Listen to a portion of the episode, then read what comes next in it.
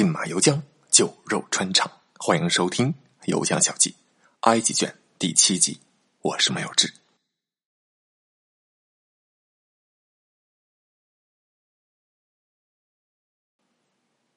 古埃及时代，人们所处的环境特别的封闭，东边和西边都是浩瀚的沙漠，人迹罕至，很难穿越。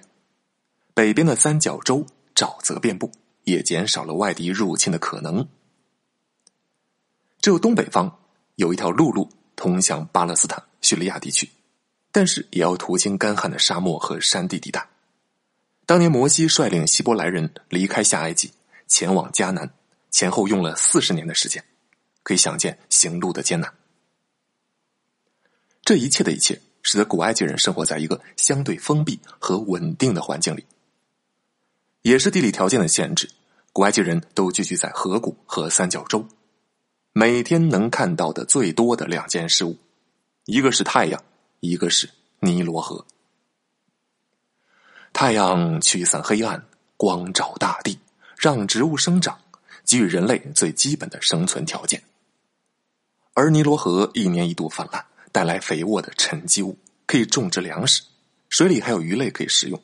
河水也给南北的交通提供了最基本的航运条件。尼罗河、太阳，对于古埃及人来讲是最重要的两件事物，也成为了影响古埃及人信仰体系最重要的两大元素。接下来的一切，我们都要围绕着这两大元素而展开。古埃及人崇拜太阳，把太阳人格化之后所形成的那个神叫做拉。我们一起来看一下拉神的样子：隼头人身。解释一下啊，隼和鹰啊，它们的区别很难分清。谈到古埃及神奇啊，比如说拉神这个头，有人讲这是隼头，有人说这是鹰头，比较凌乱啊。对于这两类动物之间的区别，我就不做科普了啊，因为我自己也闹不太明白。接下来我都模糊带过，暂时就统称为隼头。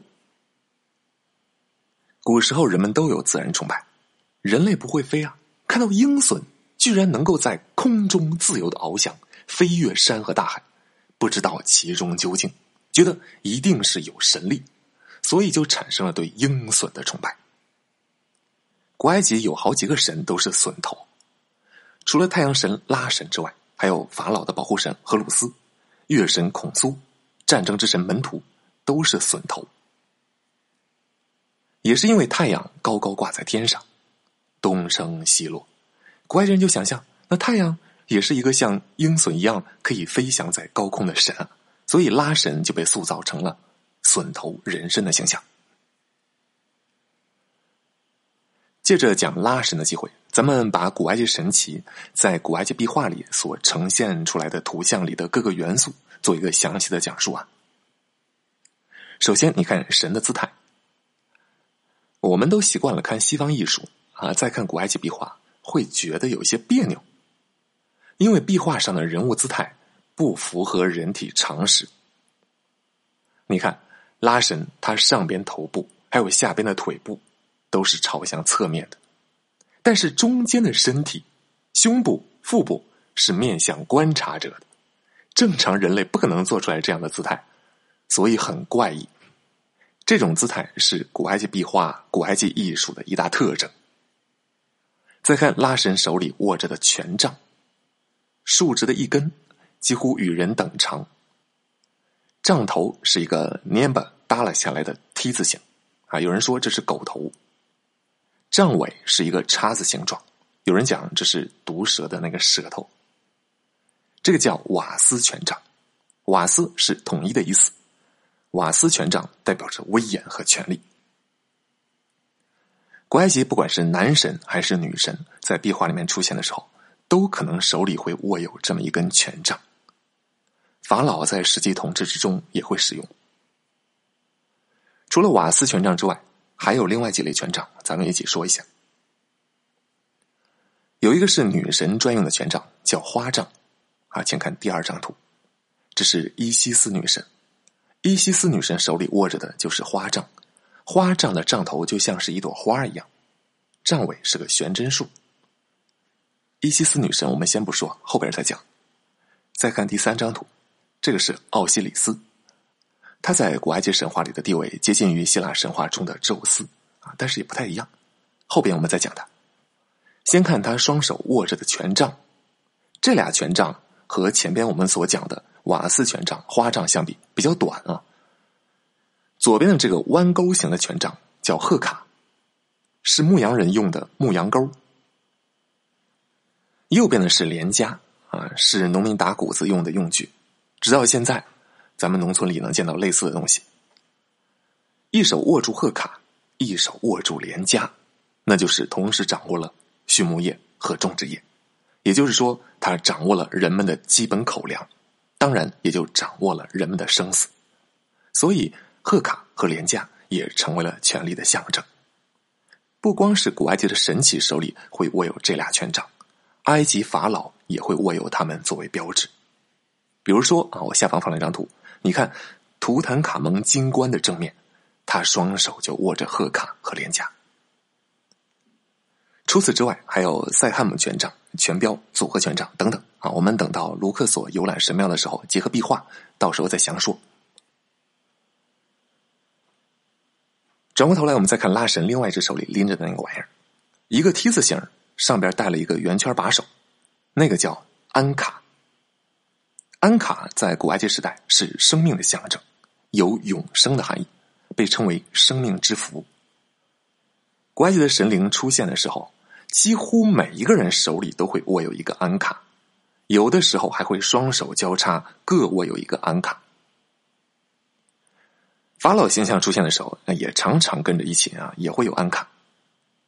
还有一些壁画会专门刻画神灵向人授予安卡的这个姿态，比如说下方这张图，那就是神灵赐予你永生的意思。安卡和十字架的形象非常接近，西方人称之为安卡十字。网上专门有卖安卡十字架形状的项链哈，很漂亮。安卡本身是有健康啊、生命啊、永生啊这之类的美好含义的。给人送礼物的时候送一个安卡项链，是一个比较小众又比较别致的选择。最后，我们再看拉神头顶这玩意儿。古埃及神奇众多，而且有些神长相一模一样。要想分清他们，关键就是看他头顶上是什么。也就是说，头顶上这部分。才是最重要的元素。拉神头顶上是一个日轮，代表太阳，而环绕太阳半圈直立起来的还有一条眼镜蛇。这个蛇是圣蛇乌拉埃乌斯。啊，蛇在古埃及也是一个重要的权力符号。啊，古代人觉得蛇很厉害啊，这玩意儿一咬人，人就中毒就死了。古人不知道为什么觉得蛇一定很厉害啊，一定有神力，所以就衍生了对它的崇拜。很多民族都有对蛇的崇拜，古埃及也不例外。天上崇拜鹰隼，地上崇拜蛇。蛇让人敬畏，敬畏让人服从，服从构筑起权力。不仅如此，蛇在古埃及还和来世观念有关系。古埃及人对所有的和重生啊、再生啊、孕育啊、循环啊能扯上关系的东西，都很崇拜。古埃及人看到蛇会蜕皮，就觉得蛇有重生的能力。古埃及人不是认为有一个来世吗？啊，想要来世重生吗？所以蛇在古埃及被赋予了很特别的含义。以上种种导致蛇成为了埃及王权的重要象征。圣蛇的符号频繁的出现在古埃及王室的头巾啊、服饰啊、冠冕啊等等各个地方，就和我们古代的龙差不多。法老都会佩戴蛇标的装饰物，刚开始是一只蛇的蛇标，后来变成双蛇标，再后来又变成蛇标加秃鹫。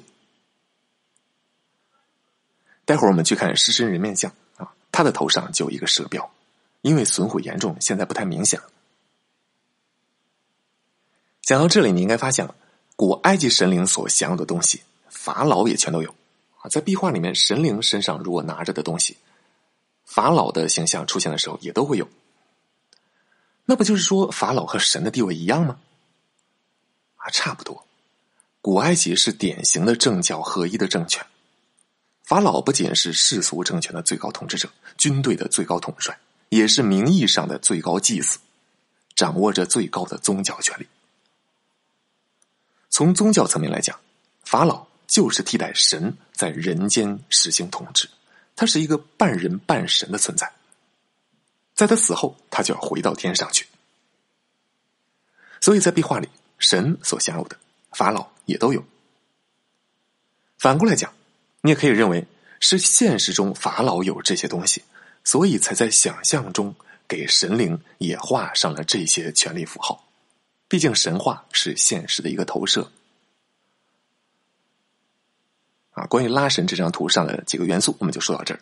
现在我们再来看另外几个笋头的古埃及神。下边有张图。一列排开，四个笋头人身的神，长得是不是一模一样？手里都拿着瓦斯权杖和安卡，你能辨别出来他们吗？最左侧的是拉神，刚才讲，接着是荷鲁斯啊，荷鲁斯是法老王权的直接保护神，在神话里也是荷鲁斯从赛特手中夺回了王位，所以他头上戴着象征上埃及和下埃及皇权的红白双冠。接着是月神孔苏，孔苏头上顶着一个满月。最后是战争之神门徒，啊，有的也翻译成墨神。门徒的形象是在拉的基础之上，日盘上面再加两个长羽毛长翎。分辨他们，你看头是没用了啊，就必须得看他们头顶上顶的这个东西。再回过来说拉神。太阳神的崇拜贯穿于古埃及历史的始终。古埃及对于太阳神的崇拜有决定性的地位。在短期之内，可能某个神的地位会暂时升高一点，但是更长期来看，都是拉神的崇拜作为一个基本盘。进一步了解，你会发现在古埃及神话里面，太阳神有好几个，除了拉神之外，还有凯布利、阿图姆、阿吞，那都是太阳神，很乱的。有些神呢，本来是地方神，随着埃及的统一和文化交流，一个一个都并到了一个神话体系里，并入到一个体系之中。最残酷的方式，那就是一个神直接吃掉、替代掉另外一个神。但是对于信众来讲，这是比较难以接受的；对于祭祀集团来讲，也是比较难以调和的。那更好的方式，最平和的方式，就是设法让他们共存。所以我们会见到。古埃及时代特别喜欢把某两个神融合为一个神，达到强强联合的效果。比如说，把拉神和索白克神啊，就是鳄鱼神，鳄鱼很厉害呀，咬合力那么强，人们将所有敬畏的东西都衍生成崇拜，所以鳄鱼也成为一种神。索白克神，索白克神和拉神融合为一体，索白克拉神。再比如说，后期新王国时代出现的。阿蒙拉神，那就是把阿蒙神和拉神合二为一了，也是强强联合。更确切的说，是借助原来拉神的信仰力量，把阿蒙神推上了至高无上的地位。从这点也能看出来，太阳神崇拜在古埃及有着非常强大的基本盘。要把其他神推上权力的顶峰，也要借助拉神的地位。除了这种融合的方式之外，还有另外一种并存的方法。典型的例子就是太阳神的解释系统，不是同时有好几个太阳神吗？我们就把它纳到一个大的框架之下。人们将拉神解释为正午的最炽热的太阳，而凯布利是清晨新生的太阳，阿图姆则是年老的傍晚的太阳。三者都是太阳神，代表不同阶段。傍晚的太阳落下，第二天重新升起。重新升起的时候，那就是凯布利神，然后到中午拉神，到傍晚阿图姆神，循环不休。咱们分别来介绍一下清晨的太阳神凯布利，还有傍晚的太阳神阿图姆。凯布利神啊，Capri，中文翻译五花八门啊，夏布利、夏布瑞啊，等等等等。我建议你就记他的英文 Capri，要不然到时候认不出来。但是他的形象是很好辨认的。他的脸是一个屎壳郎，枪狼啊！你看这张图，是不是有点瘆人？还一个虫子在脸上，屎壳郎怎么变成太阳神了呢？这个就不得不佩服古埃及人的脑洞了。古埃及人看到太阳一天一天东升西落，那么是什么东西在推动着它前行呢？于是有这么一天，古埃及人观察到屎壳郎正在欢快的推着粪球滚动，忽然就想到，是不是也有一个像屎壳郎这样的神在天空上推动着太阳运动呢？再加上屎壳郎的幼崽也会从粪球里面出生。古埃及人从这里面看到了孕育生命、重生的力量。刚才刚说，古埃及人会把所有这类和孕育、重生、新生含义的事物和来世观念联系在一起，所以屎壳郎就登上了神坛，成为了清晨的太阳神凯布利，而屎壳郎也被称为圣甲虫。古埃及时代有形色各异的护身符啊，其中最重要的、很常见的一种，就是做成圣甲虫的形状，屎壳郎形状。到埃及国家博物馆，你注意看，会见到好多地方都有圣甲虫的元素。后边到帝王谷，陵墓墓道里那个壁画上，也都经常能见到一个是个浪高举着一个太阳圆盘，那就是圣甲虫推动太阳运动，蕴含着复活重生的意思。再看阿图姆神，阿图姆神有的也翻译成亚图姆啊，其实他本来是个创世神，后来和太阳神结合了，通常表现为人形，和拉神的隼头啊、凯布利的枪狼头不一样。阿图姆神我们待会儿再说他啊，他和创世学说有关系。除此之外，还有一个太阳神阿吞，阿吞神是阿肯纳顿法老进行一神教改革的时候强行尊奉的太阳神。阿肯纳顿时期。祭司阶层太强大了，阿肯纳顿想要通过一神教改革的方式把他们的权力给打掉，于是罢黜百家，独尊阿吞。阿吞神的形象就是一个太阳在散发着光辉，这些光线的尽头都带着小手啊，在帝王谷这种形象是很常见的。我们后边介绍阿肯纳顿宗教改革的时候，我会详说这个问题。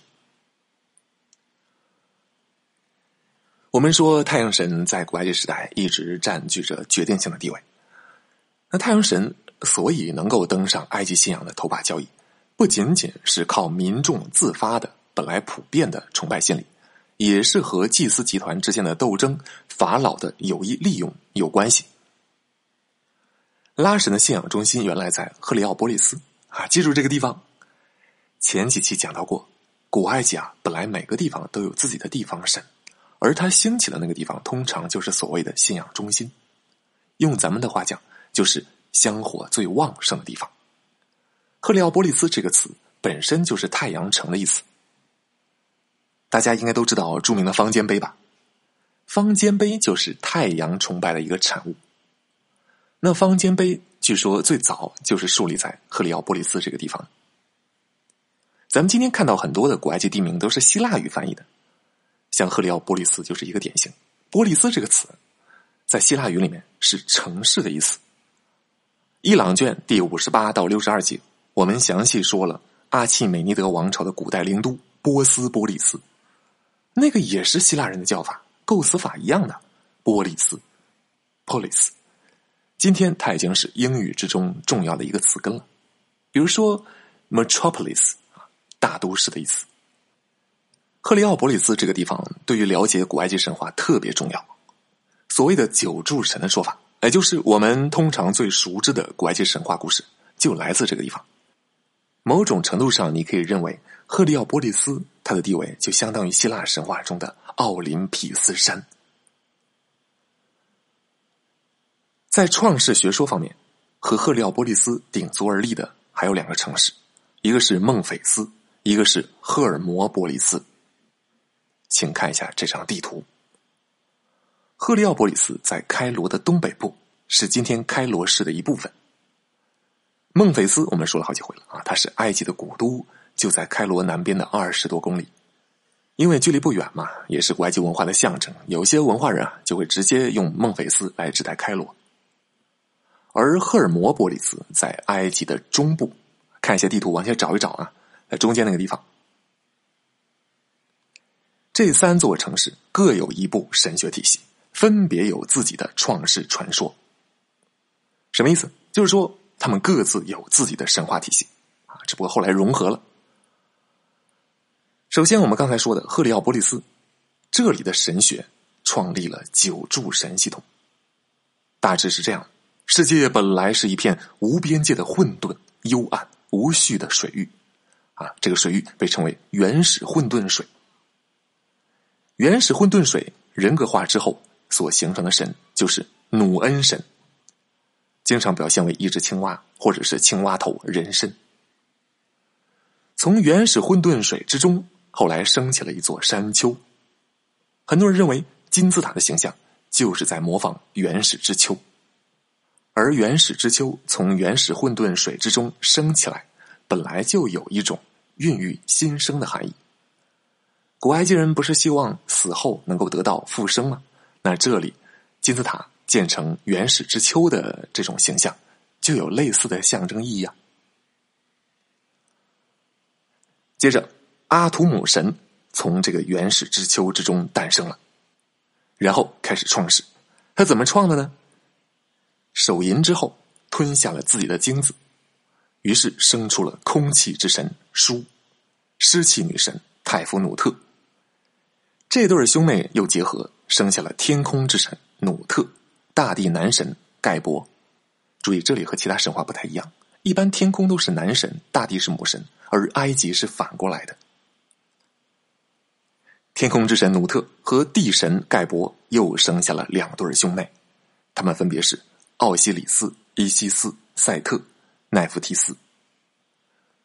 从阿图姆开始，一直到最后的两对神，加起来一共是九个神，他们构成了最基本的九柱神。也被称为九神会。我们所了解的古埃及神话，基本上就来自于这一支。我要再强调一下，古埃及神话各种版本纷乱复杂，它毕竟是民间的原始信仰一步一步演变而来的，不像后来的各种一神教有比较统一的一个学说。我所讲解的只能是其中的一种，就比如说阿图姆创世这个过程，也有的是讲他打喷嚏啊。然后生下了湿气女神和空气之神，呃，有不同的讲法，细节的地方你可以见到好多好多不同的版本的。今天先讲到这里啊，我们下期再继续说另外两个城市的创世学说——神灵系统。